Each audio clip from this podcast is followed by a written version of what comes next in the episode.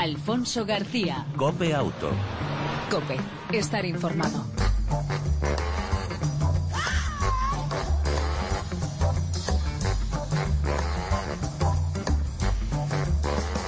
Hola, ¿qué tal? ¿Cómo estás? Bienvenido una semana más a este tiempo de radio dedicado al mundo del motor, tanto en las dos como en las eh, cuatro ruedas. Aproximadamente 90, 95, no, 35 ya sería. Demasiado. 35, 35 minutos de información del mundo del motor. En el control técnico, como siempre, todo un lujo. Nuestro copiloto de hoy, Óscar eh, Gómez. Al volante, el saludo y en el arranque de Alfonso García.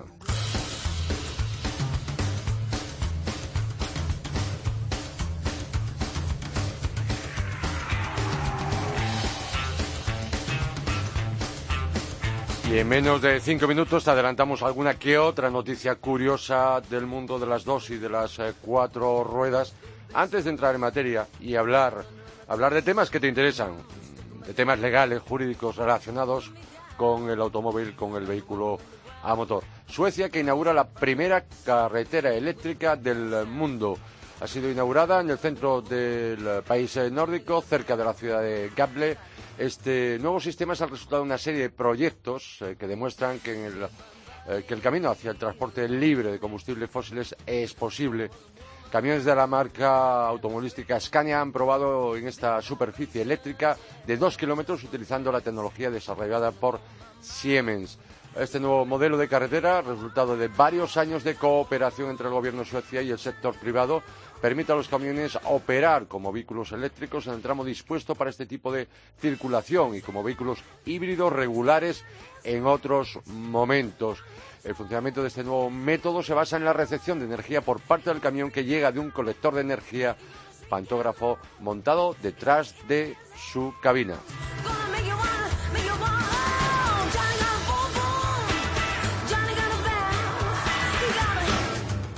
Y los madrileños que pueden eh, pagar 34 euros por pasar la inspección técnica de vehículos y TV si se adquiere a través de portales web como tumejoritv.com frente a los 45 de media para los coches eh, diésel.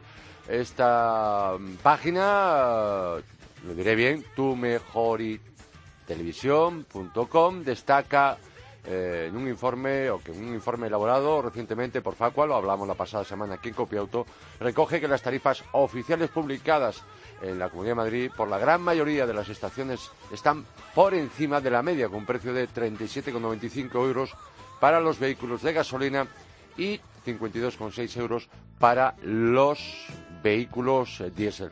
Sin embargo, según estimaciones facilitadas por esta empresa, por esta página, el precio medio pagado en el último año por el cliente particular en la Comunidad de Madrid se situaría entre los 32 y 34 para vehículos gasolina y 45,5 para los diésel. A todos los precios detallados hay que sumar siempre, por supuesto, la tasa de tráfico fijada por el Ministerio de Interior, que recuerda son 3,90. En el caso de motos, y ciclomotores, la Comunidad de Madrid tiene las tarifas medias oficiales más elevadas, 33 euros, si bien el precio medio pagado por el consumidor es de 28 el precio al que es eh, posible adquirir la ITV por Internet es de 21,6 por encima del dato medio nacional publicado por Facua. Ayer arrancó en Barcelona la llamada Travesía Dos Mares en SEAT 600. Eh, este evento con un recorrido de 700, ayer no, hoy, hoy miércoles. Partía, repito, desde la zona franca de Barcelona y con un recorrido de 750 kilómetros y cuatro etapas eh, eh, que tendrá su final día 26 de junio en San Sebastián, donde se concentran 50 propietarios de SEAT 600 de toda España, de diferentes épocas, 50, 60 y 70 eh, un vehículo, recordáis que nació ya por 1957 en la zona franca de Barcelona. La marca española está presente con cuatro unidades de su colección de coches históricos, tres SEA 600, modelos D, E y D descapotable. Además, un 1400 furgoneta de color azul que hace las funciones de asistencia. Y por último, antes de entrar en materia y hablar con un buen amigo de este programa, eh, la marca Audi ha inaugurado en París un nuevo espacio de exposición digital denominado Audi City París, según informa la empresa, que señala que se convierte en la quinta instalación de estas características puesta en marcha en todo el mundo. Si te vas por París, está en el centro, situado al lado del mercado de Saint-Honoré. Podrán acceder de forma digital a toda la oferta de productos de la compañía, así como todos los equipamientos opcionales y diferentes posibilidades. Recordar que la primera, primera Audi City se instaló en Londres en 2012 y posteriormente se han ido sumando diferentes puntos en todo el mundo, en ciudades relevantes como Berlín, Pekín y Estambul. Eh, Audi resalta que este nuevo concepto de sala de exposición combina la innovación digital con el personal de venta tradicional. No sabemos cuándo llegará a nuestro país, pero no creo que tarde mucho. Cambiamos de tercio, pero seguimos hablando de motor.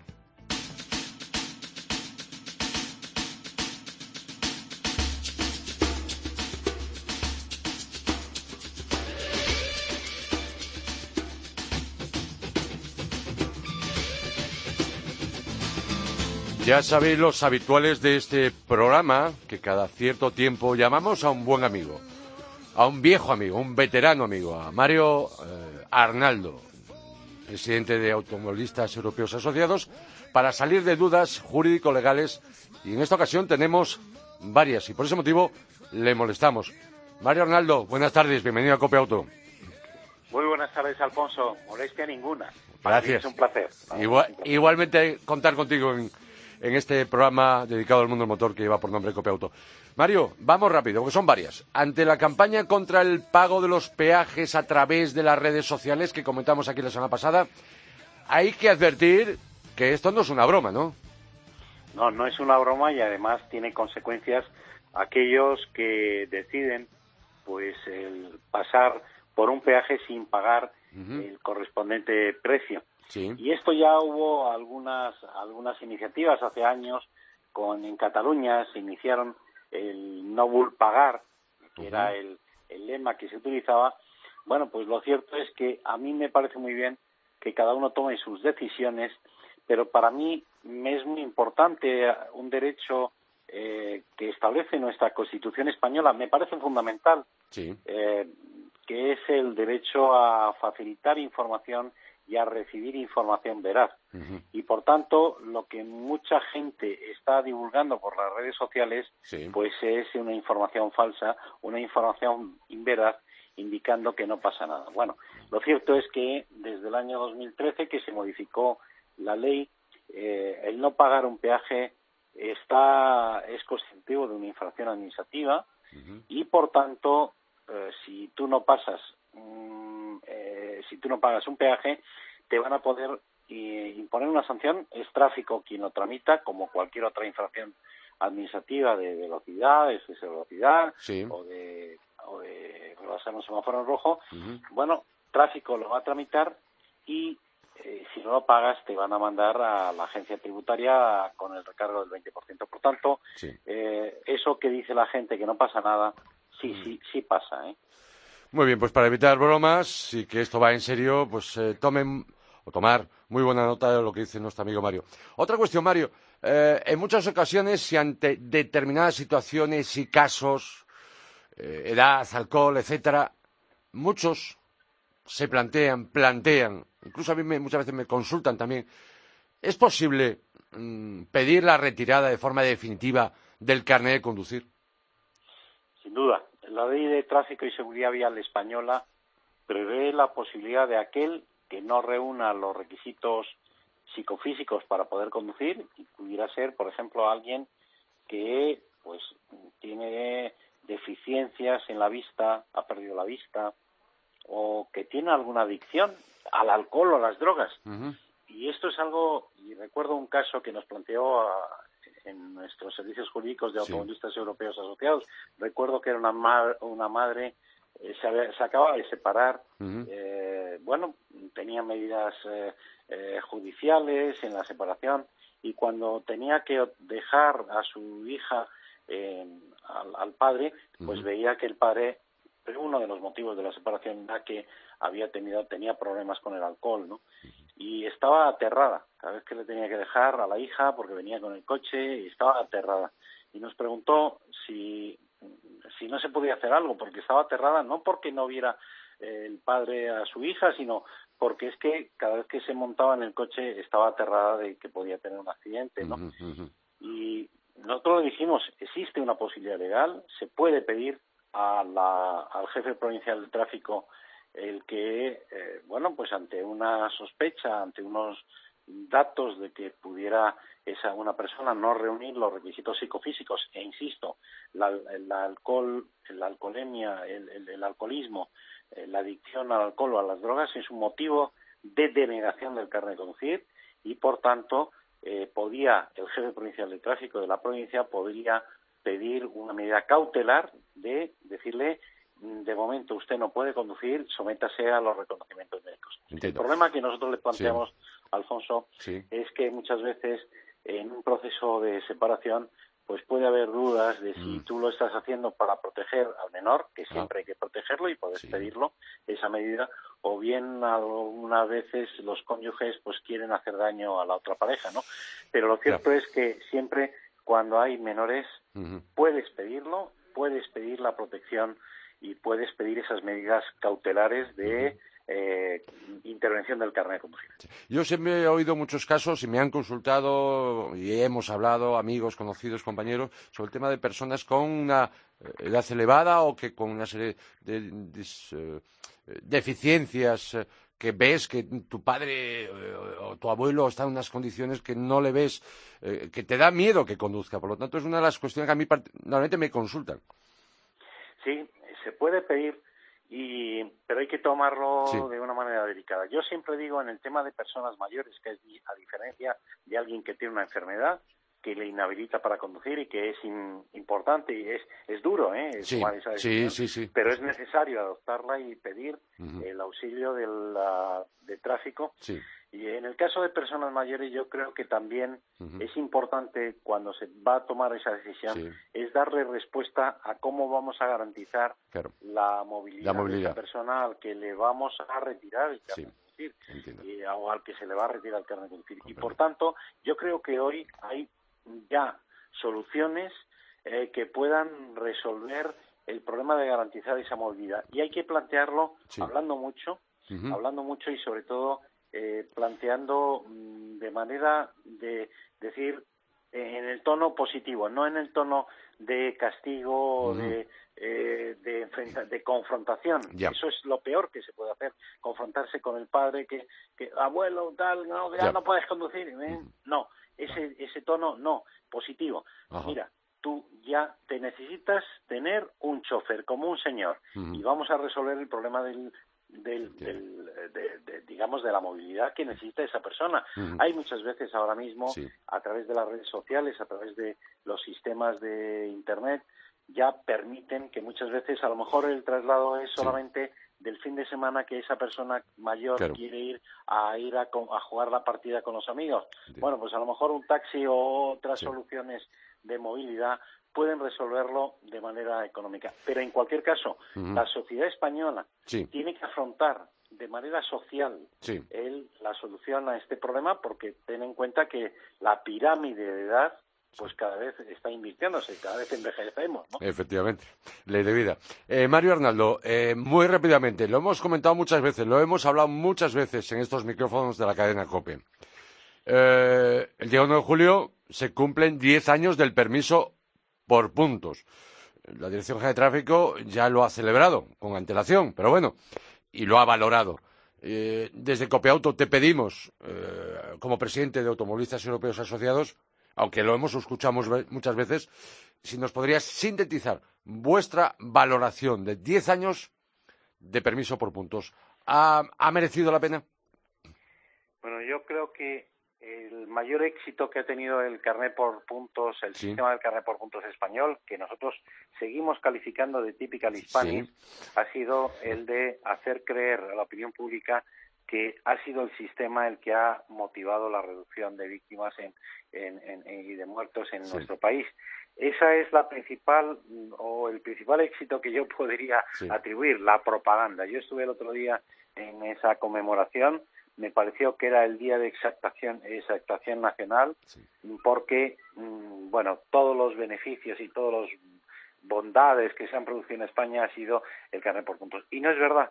Y no es verdad objetivamente y además incluso yo científicamente he seguido y sigo analizando todos los estudios científicos que se han realizado en España. Ninguno da un dato concluyente diciendo que se pueda atribuir la reducción de víctimas al sistema. De hecho, uno de los estudios científicos eh, dice que desde el año 2004 ya se empezaba, antes de la entrada en vigor del carnet por puntos, ya se empezaba a reducir los muertos. Y yo sí creo, y quiero reivindicar una vez más, que creo, porque no lo están haciendo, no lo está reivindicando la industria del automóvil, creo que ha tenido más éxito la mejora de los sistemas de seguridad activa y pasiva de la, de la industria del automóvil. Yo creo que ANFAC debería reivindicar la parte de responsabilidad que ha supuesto la mejora de, los coches, la mejora de los sistemas de seguridad de los coches, eh, que un sistema sancionador como el carnet por puntos, que insisto, es un sistema que debe mm, sigue arrastrando después de 10 años, sigue arrastrando notables disfunciones.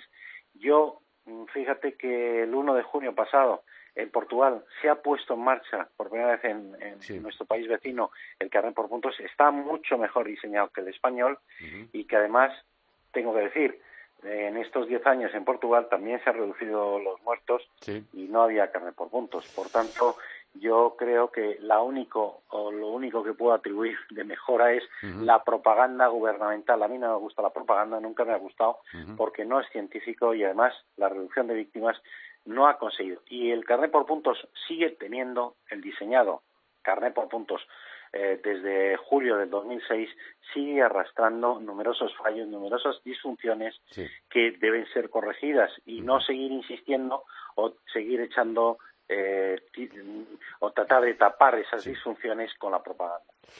Don Mario Arnaldo, eh, presidente de Automovilistas Europeos Asociados. De nuevo, gracias. Se nos queda siempre corto el tiempo, pero en cualquier caso agradecemos que hayas atendido la llamada de Copia Auto y de sacarnos de dudas y de escuchar esa valoración sobre el permiso por puntos. Un cordial saludo, Alfonso. Un abrazo, chao. Alfonso García. Cope Auto. Cope, estar informado.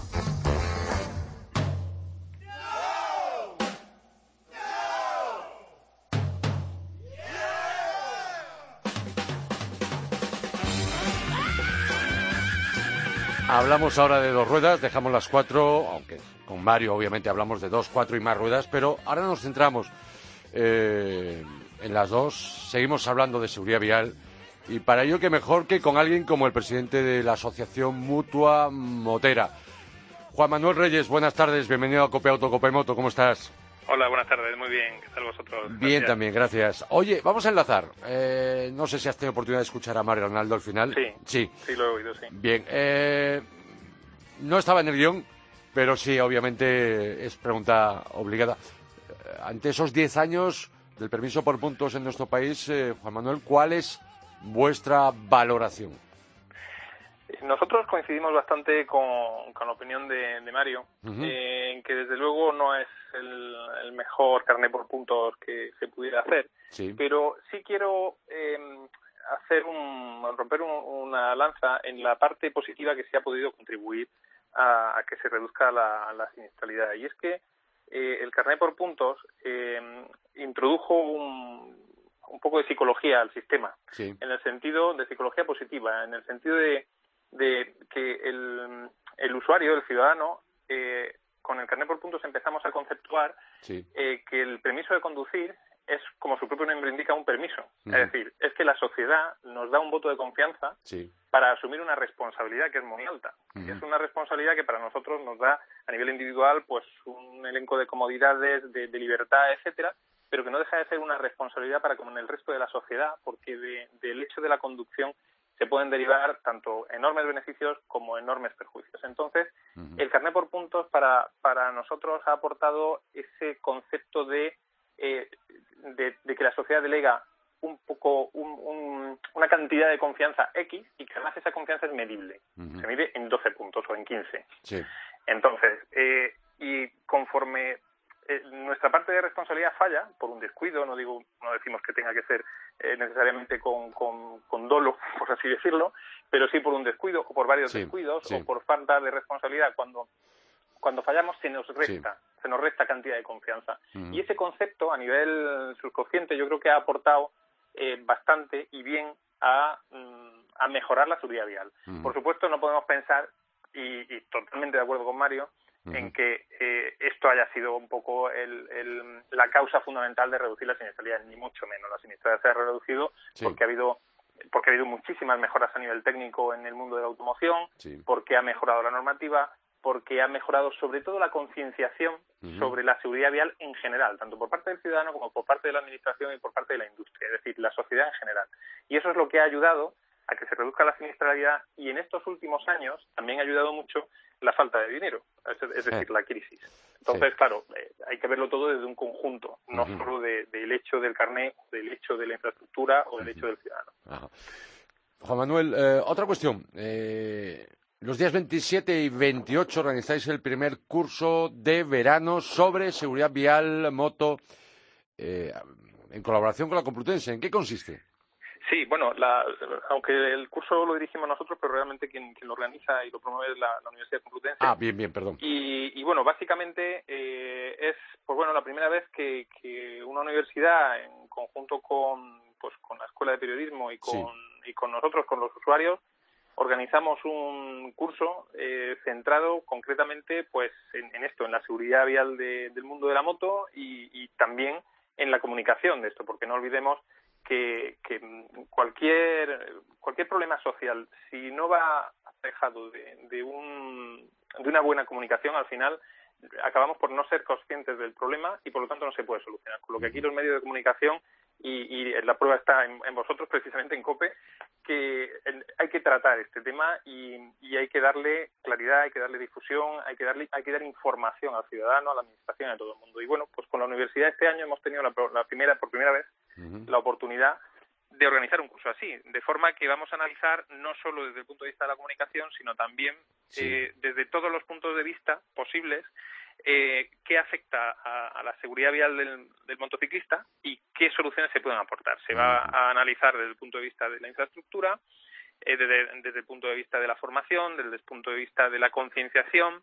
Es decir, que, realmente aquí, de hecho, pues eh, vienen de los mejores profesionales del mundo de la infraestructura, de las barreras de contención, los famosos guardarraíles, vienen políticos, vienen, vamos nosotros, vienen deportistas, vienen grandes aventureros de moto, vienen representantes de la industria, eh, que nos van a hablar pues de toda la nueva tecnología que se está aplicando a la seguridad de la moto, que, que, que va con un poquito de retraso respecto al coche, pero no, no porque estén invirtiendo menos, sino porque realmente aplicar tecnología a la seguridad de la moto es mucho más difícil que, que a un turismo, porque por la sencilla razón de que para empezar faltan dos ruedas y segundo y segundo pues falta una jaula de seguridad que nosotros no tenemos, ¿no? Eh, precisamente entre otras cosas por eso es tan divertida la moto, ¿no? No no no nos estamos quejando. Entonces bueno yo creo que va a ser un curso muy muy interesante, es la primera vez que se hace, van a ser dos días efectivamente, dos días completos, empezamos a las nueve y terminamos pues sobre las cinco y media a las seis de la tarde y, y yo creo que va a ser una muy buena oportunidad para ponernos al día de de qué está pasando, cuál es el problema y cuáles son las posibles soluciones. Por otro lado, y antes, este fin de semana, eh, en Rascafría, Madrid, eh, Comunidad de Madrid, tenéis asamblea de la eh, Mutua Modera y además actividades, ¿no?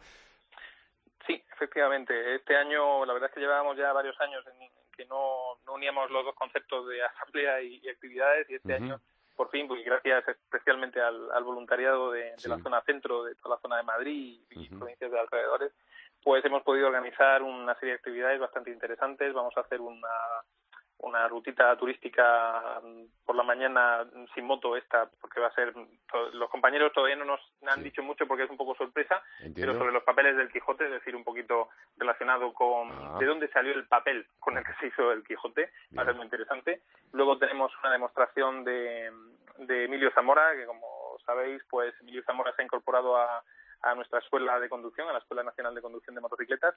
Y bueno, Emilio es piloto oficial Ducati en la modalidad STUM y pues de los mejores profesionales que hay en el mundo en esto de controlar una moto con absoluta seguridad.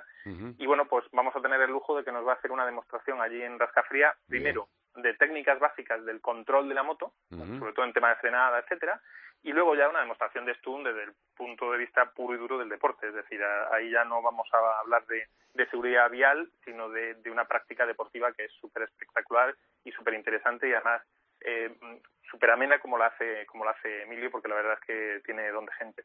Y luego tendremos nuestra asamblea, por la noche haremos, en fin, una, una barbacoita, una fiestecita de entre los compañeros y amigos que quieran venir. Y ya el día siguiente, ya sí, hacemos el domingo, hacemos una, una ruta por, la, por las sierras de, de Ávila y tal, que, que también es secreta. A los compañeros de la zona centro les gusta siempre sorprendernos con las rutas y la verdad es que al final conseguimos descubrir parajes que, que ni nos imaginábamos que, que existían y ya terminaremos con una cena, o sea, con una comida en plan chuletón de Ávila y, ya cada uno para, para su casita y los que nos quedamos al curso, pues a empezar con el curso al día siguiente. Entiendo. Juan Manuel, tenemos que acelerar, tenemos que darle un poco al puño. Dentro de los límites legales, ante estas, eh, y como última cuestión eh, que te queremos plantear en Copeauto, Copemoto, ante estas próximas elecciones, ¿qué habéis pedido los partidos políticos para solucionar el tema de seguridad vial? Bueno, aquí sí eh, voy a acelerar dentro de los límites legales, como bien dices, porque hay mucho mucho para hablar. Entonces, bueno, básicamente estamos pidiendo reformas estructurales. Es decir, eh, aquí no vale ya solo componer sistemas para protección de motoristas, que son imprescindibles, SPMs. No vale solo con conservar bien las carreteras. No, es que hay una serie de problemas estructurales que son los que en el fondo hacen que realmente em, al final dependa de la voluntad política de la persona que hay en cada puesto administrativo. Em, entonces, ¿qué pedimos? Pues, pues por una parte que se cree de una vez por todas un consejo superior, o sea, una agencia, mejor dicho, más que un consejo, porque el consejo existe, el Consejo Superior de Seguridad Vial ya existe, aunque no sirve para nada, pero bueno, si nos hacemos la foto todos los años, pero no sirve más que para los fotógrafos. Eh, nos hace falta eh, una agencia estatal de seguridad vial. ¿Por qué una agencia? Independiente. Para empezar, independiente para que no esté controlada por el, por el, por el poder político, perdón. Porque hoy día en, nuestro país eh, la separación de, de poderes ha desaparecido por completo. Necesitamos una, una entidad con capacidad coercitiva, es decir, con, con autoridad, que sea de carácter transversal, es decir, que pueda tener, eh, digamos, autoridad tanto sobre administración como sobre ciudadanos, industria, etcétera, y que sea la que coordine y regule todo lo relacionado con la seguridad vial. Porque hoy día, esto, igual que tenemos reinos de taifas a nivel territorial, tenemos reinos de taifas a nivel administrativo. Y el Ministerio de Fomento no se habla ah, en estos términos con el de Industria, el de Interior a través de la EGT no se habla con el de Fomento, eh, tampoco con las comunidades autónomas, es decir, cada uno hace y deshace en función de su mejor parecer, no decimos que lo hagan con mala fe, hacen siempre o casi siempre con muy buena fe, con la intención de mejorar las cosas, pero no hay coordinación. Y como nadie manda sobre, sobre cada uno de ellos, pues tenemos el problema que en este país la autoridad solamente sirve y se ejerce hacia el ciudadano, pero no hacia la administración. Entonces, si hubiera un organismo especializado, independiente, compuesto por un elenco de profesionales que representaran a todos los agentes que podemos decir algo y que nos importa el tema de la seguridad vial, pues estamos seguros de que cambiarían muchas cosas. Eso, digamos, sería la petición de la Carta de los Reyes Magos la más importante. Luego tenemos otras muchas, por ejemplo, el tema de la garantía de las carreteras. La, infraestructura hoy día tiene una garantía igual que un tostador, mm, de dos años. Y, y, esto hace que tengamos una obra pública de ínfima calidad. Estamos pidiendo que la obra pública tenga siempre una garantía mínima de 15 años de manera que, acabemos con el derroche de fondos públicos que se hace para construir obra mala, de mala calidad, y que luego haya que reconstruirla cada cuatro o cinco años. Y bueno, podría seguir mucho tiempo, pero digamos de las cosas así más, más importantes que cambiarían muchas cosas a largo plazo, podemos mencionar estas dos. Aparte de los, de los, de, por supuesto, que protejan de una vez por todas todos los guardarraíles que con eso se acabaría de un plumazo con el 18% de los fallecidos en carretera. Pues eh, Juan Manuel Reyes, me suscribo a esa Carta de los Reyes, que esperemos eh, se cumpla, soñemos con ella y que algún día pues nos la traigan, nos traigan lo que hemos, en este caso, lo que pedís desde la Asociación Mutua Motera. Y enhorabuena por esa iniciativa de ese curso de seguridad vial en la Universidad Complutense, con la organización de la Universidad Complutense de Madrid, y buen fin de semana y mejor asamblea. Muchísimas gracias y, nada, encantado de, hablar con vosotros y, muchísimas gracias por, por apoyar la causa de la seguridad vial. Juan Manuel, eh, muchas gracias y ráfagas. Venga, ráfagas. Hasta luego.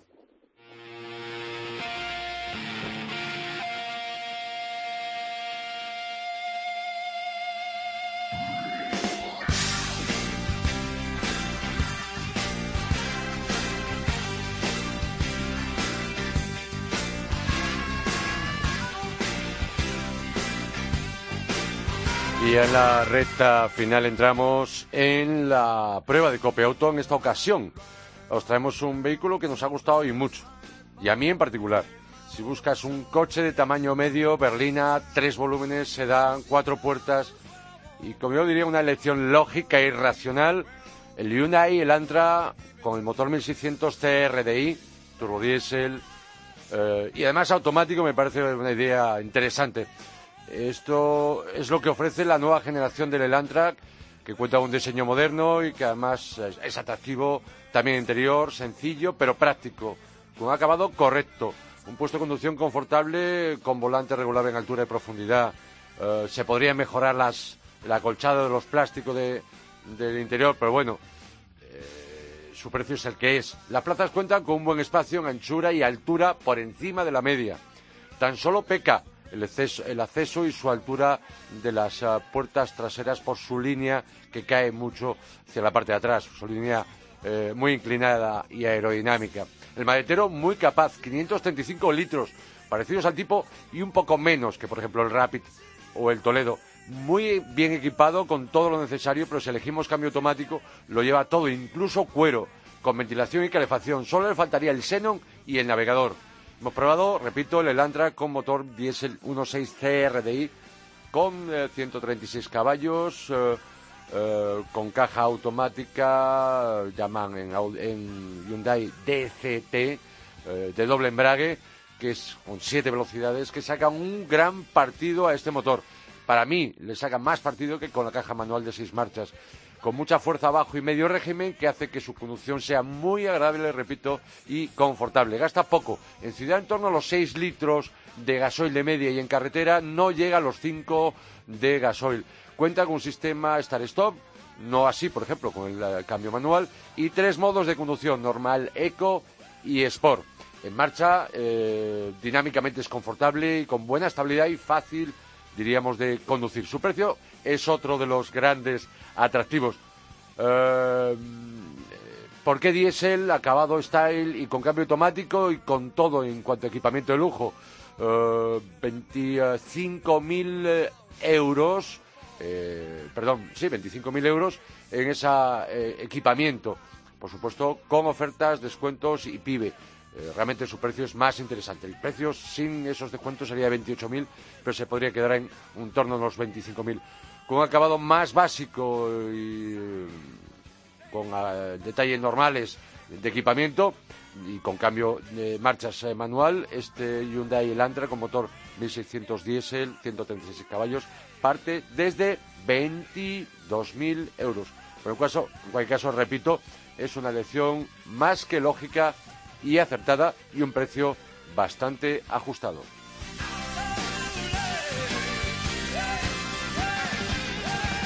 Y antes de irnos, eh, comentarte también la autonovedad de la semana en Copeauto. El Fiat Fullback, el primer pick-up italiano. Uh, este vehículo comercial y de ocio está basado en el L200 de Mitsubishi, lo que ya es una garantía. Que destaca además por su carga útil, que es de más de una tonelada, y el peso de remolque de más de tres toneladas. Su diseño es aerodinámico con frontal estilo Fiat de los últimos modelos. Se puede elegir, en configuración de chasis, cabina extendida o cabina doble. Atención, garaje y parking con una longitud, digo medirlo, porque si vais a meterlo, mide 5 metros 30, lo habitual en este tipo de vehículos pick-up, amplio de carga y en plazas eh, delanteras. No tanto en las plazas traseras, incluso con cabina doble. Se puede elegir entre 4x2 y 4x4. Este último con tres posiciones eh, eh, de conducción, selector electrónico incluido, reductoras. También la oferta de mecánica se se limita al motor turbodiesel en bloque de aluminio de 2,4 centímetros cúbicos con 150 o 180 caballos de origen Mitsubishi que podrá combinarse con caja manual de seis marchas o automática, en este caso de, de 5. Decir por último que el interior tiene dos niveles de, acabado, como un turismo, eh, incluso en postura de conducción, equipamiento de serie eh, que incluye CD eh, MP3, ABS con SP, sistema de estabilidad para remolque, aviso de salida de carril, 7 airbag, incluido el de rodilla del conductor. También el Fiat Fullback en el campo es capaz de todo, eh, vehículo este pickup ideal para trabajar como todoterreno, como un todoterreno y muy interesante para ocio y deporte. Su precio de salida parte desde los 22.800 euros sin impuestos. A la venta en este país, en nuestro país, a finales del presente mes. Un vehículo realmente muy atractivo. Esta nueva pickup, el primer pickup italiano, el Fiat Fallback. Y nos vamos.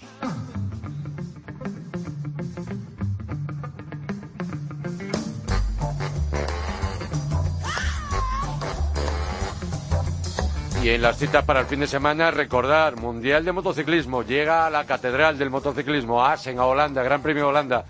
Pero no os olvidéis, este año la carrera, como eh, años anteriores, siempre, toda la vida ha sido un sábado. Bueno, pues este año, por primera vez, yo creo que toda la vida, en toda la historia, el Gran Premio Holanda es en domingo, las carreras es en domingo. Por otro lado, las 24 horas Ford en el circuito del Jarama, la carrera solidaria con 12 vehículos, 12 ONGs el viernes y el sábado, repito, en la capital de España.